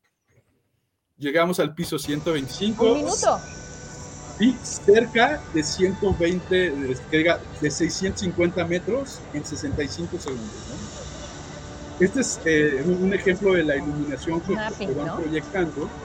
Por ahí de eh, septiembre del 2020 estuvieron proyectando, eh, eh, haciendo homenaje a, a México, la bandera, ¿no? y, y un show de luces alusivo a, a México pero la verdad es bien interesante, bien impresionante ver esto, digámosle, desde ahí. Y al final, bueno, esto que estamos viendo también es la pantalla más grande eh, del mundo, ¿no? Entonces, tenemos el edificio más alto del mundo, tenemos el elevador más veloz del mundo, La ciudad tenemos... más cara del mundo. Exactamente, tenemos la pantalla, es decir, la pantalla más grande del mundo. Todo esto acompañado de un lujo excesivo, ¿no?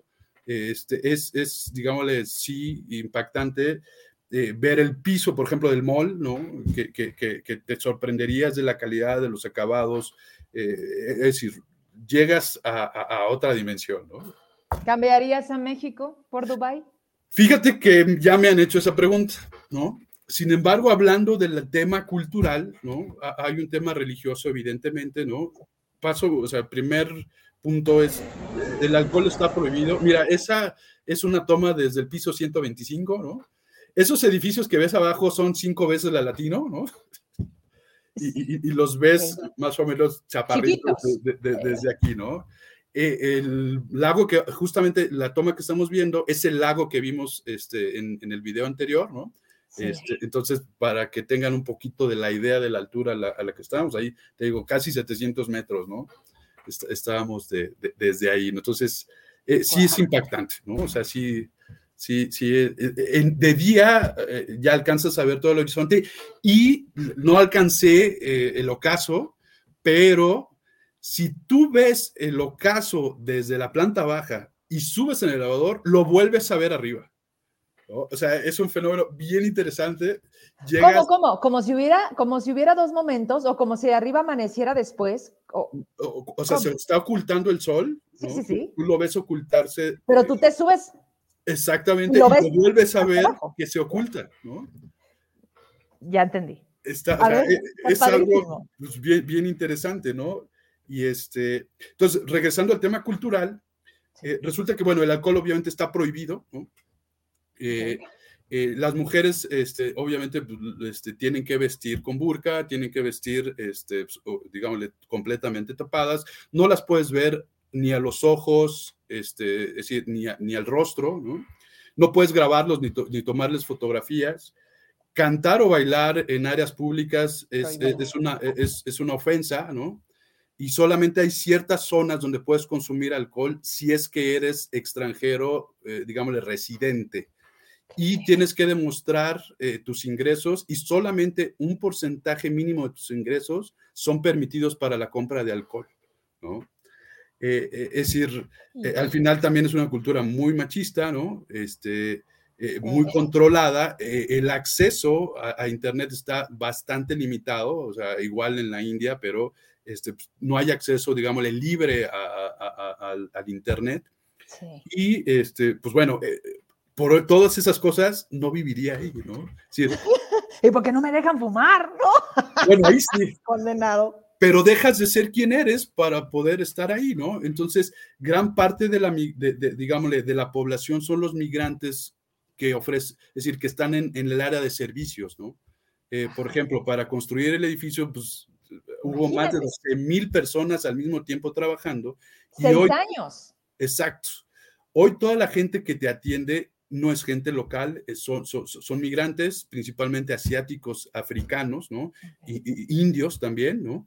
Y, este, y entonces, pues sí, también hay una, un contraste, este, Muy digámosle, en, en- en las personas este, que viven ahí, ¿no? En, lo- los loca- eh, en, en las tiendas de lujo, este, pues vamos, la, dependien, la dependenta, ¿no? Eh, o sea, e, es una modelo, o sea, es decir, hay un presupuesto enorme y un sobrecosto eh, en, en, el excesivo lujo y, y, este, de las cosas, ¿no? Entonces, te impacta, pero, insisto, eh, culturalmente, pues si Somos no puedes ser tú, no te puedes divertir, etcétera, pues es complejo, eh, digámosle, quedarte o vivir por allá, ¿no? No, pues este, acá eso de la carnita asada no se nos puede terminar, como crees. Oye, háblame del tema contaminación. Ahorita tenía una fotografía que no sé, pero me vino a la cabeza. ¿Cómo están con eso? Vi una ciudad en donde hay una página que sigo que dice cuando no estemos y te pone a este mundo en diferentes escenas sin nosotros, pero todo prácticamente, bueno, algunos espacios vuelven, vuelven a nacer porque la huella de carbón de la humanidad le está dando la madre a todo. Pero a ver, veo esta foto y sí. digo, ¿cómo están con, con, la contaminación? Mira, lo que ves es bruma, no es contaminación, okay. ¿no? Entonces, este, todo el tiempo está así, pocas veces se despeja y alcanzas a ver eh, el cielo, ¿no? No hay cielo azul. Sí, sin okay. embargo, este, todo el tiempo está así como que, como que en bruma, ¿no?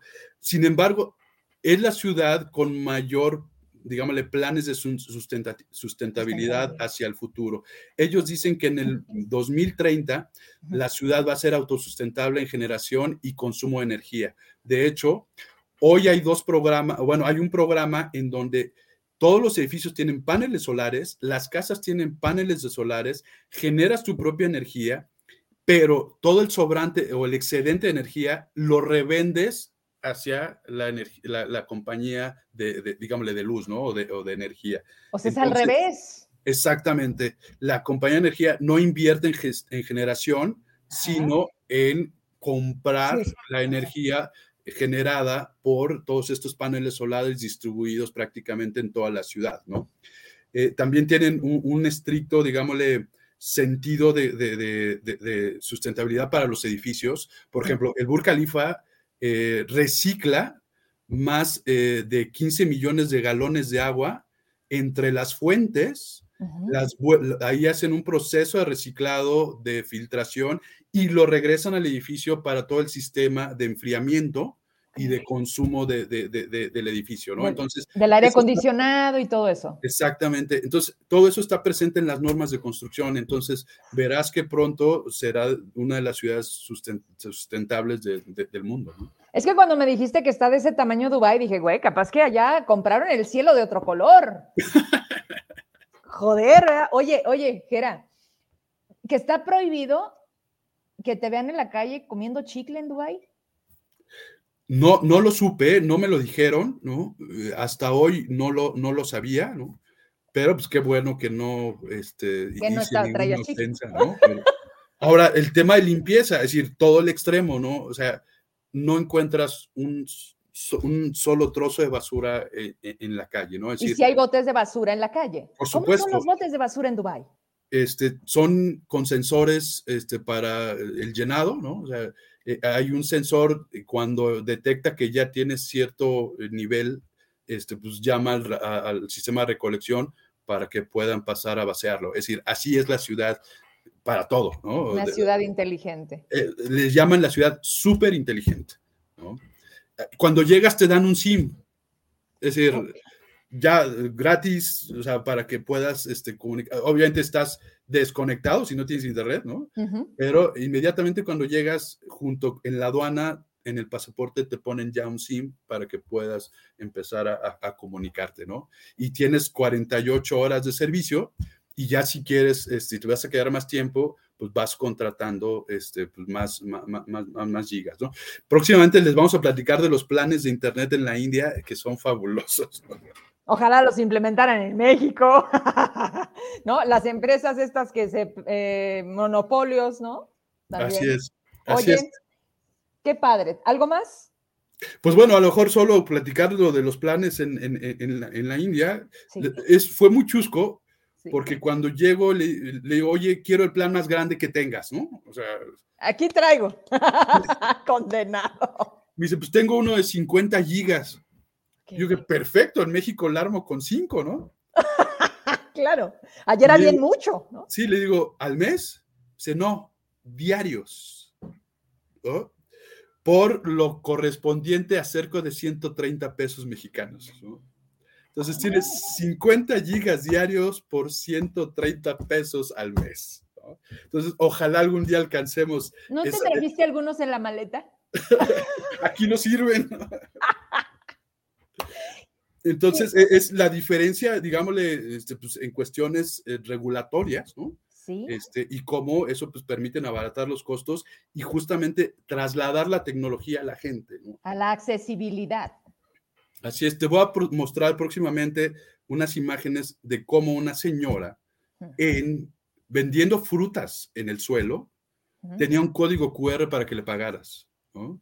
Seguramente la señora no sabe ni leer ni escribir, ¿no?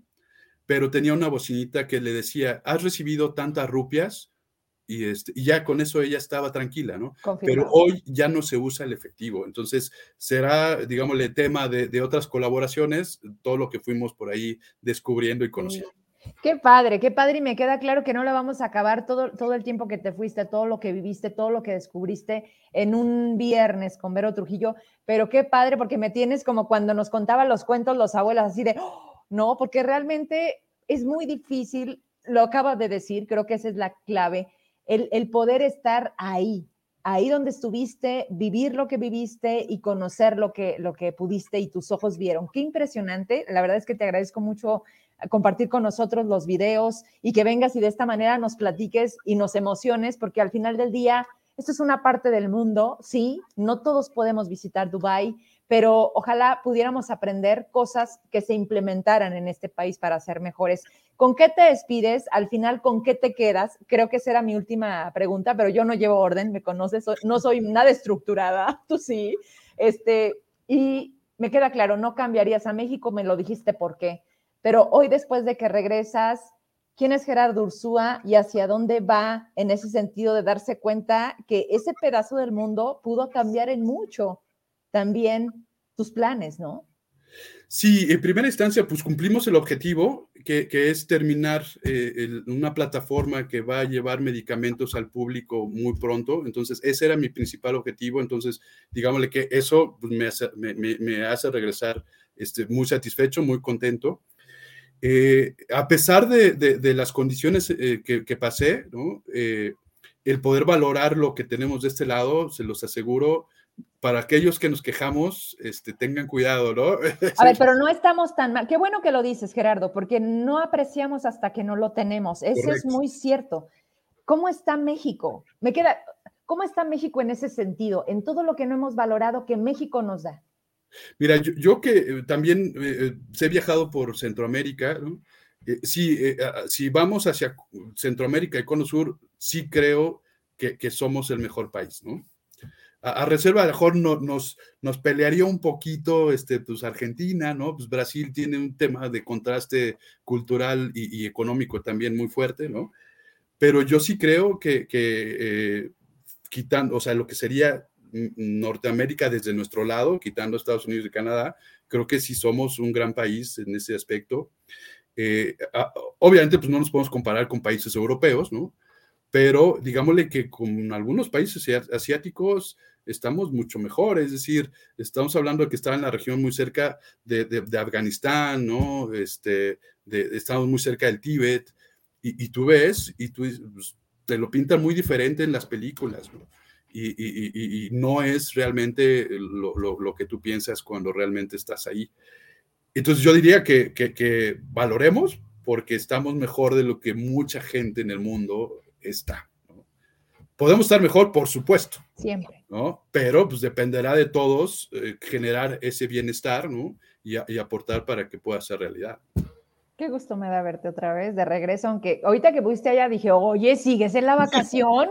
Esta es la Mm, vista de mi hotel, del hotel donde estaba. Entonces, este, pues ya la aprovechamos para, para poder estar aquí contigo.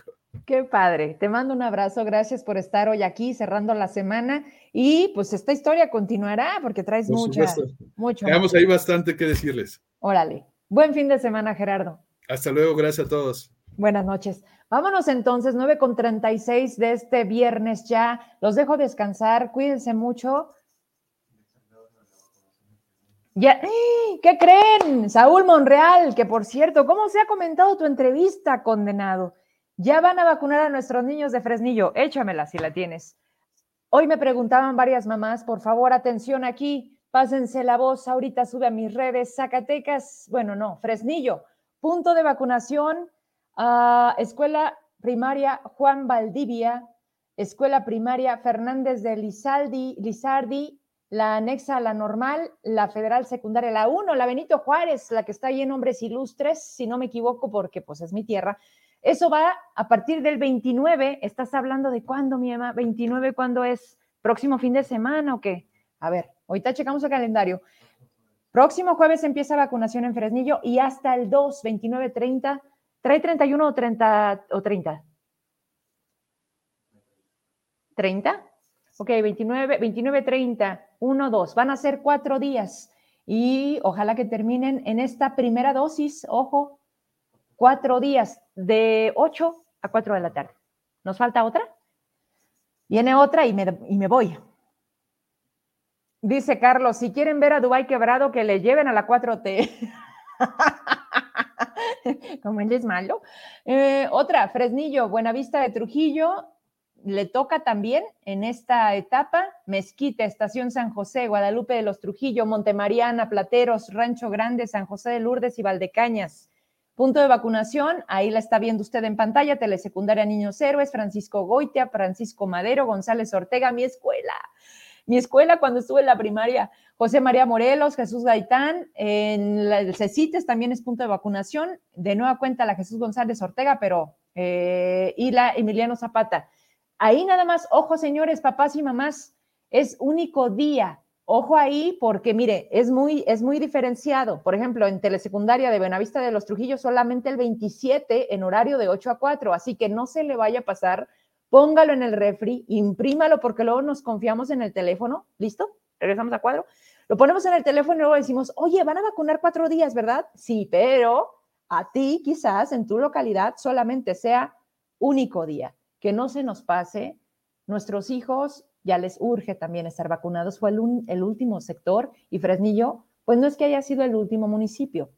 Esperemos que así con esa rapidez como cuando se levanta la voz y nos ponen atención sucedan. Bueno, si hay que hacerlo por los cincuenta y tantos municipios que nos falten, porque realmente no nos entregan, o yo no he visto las estadísticas, las voy a pedir de cuáles municipios están al 100, cuántos nos faltan o por qué solamente al día de hoy tenemos una tercera parte de vacunados en este segmento de edad, 5 a 11 años, por nuestros niños, por esos que este fin de semana, ah, les dijo el doctor, no se asolen, no pueden andar en bicicleta. Eso no me dijeron en la primera dosis, pero doctores, lo respetamos, ustedes son los que saben. Y pues ojalá que no haya reacciones, que nuestros hijos estén más fuertes que nosotros y que también el lunes pues todos regresemos, primero Dios, a trabajar, a mover este Zacatecas, a activar esta ciudad que tanto queremos y que espero algún día poder tener la capacidad económica, si mi trabajo me lo da. Fíjate que no se me antoja tantísimo Dubái. O sea, veo y dices, wow. Y está padre como experiencia, pero yo también soy una firme eh, creyente de que ahora que fuimos a, a Cancún, que ves a tanto extranjero, que ves cómo se emocionan con los bailes, cómo cuando llegaba el mariachi se ponían a cantar, aunque su, idioma es inglés, pero buscaban el Viva México. Dices, esto es mi país, ellos vienen aquí, vimos mucha gente de Japón, ¿verdad? ¿Cuánto le cuesta a una persona de Japón llegar a México? ¿Cuántos vuelos? ¿Cuántas horas? No lo sé, pero con lo que nos trae Gerardo, con lo que nos confirma él, yo con eso me despido. Nos ha faltado creer en nosotros, nos ha faltado decir que chingón es ser mexicano, pero lo más importante, hacer algo para que este México no se caiga, porque nosotros somos los que lo levantamos todos los días. ¿Algo más?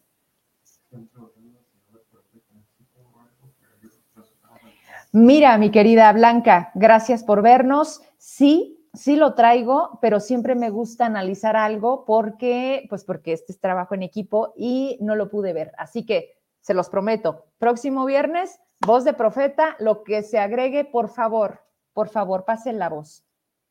El lunes no me fallen. Vamos a hablar de algo que a usted y a mí nos obliga a estar atentos, informados de qué puede pasar si este México se decide militarizar.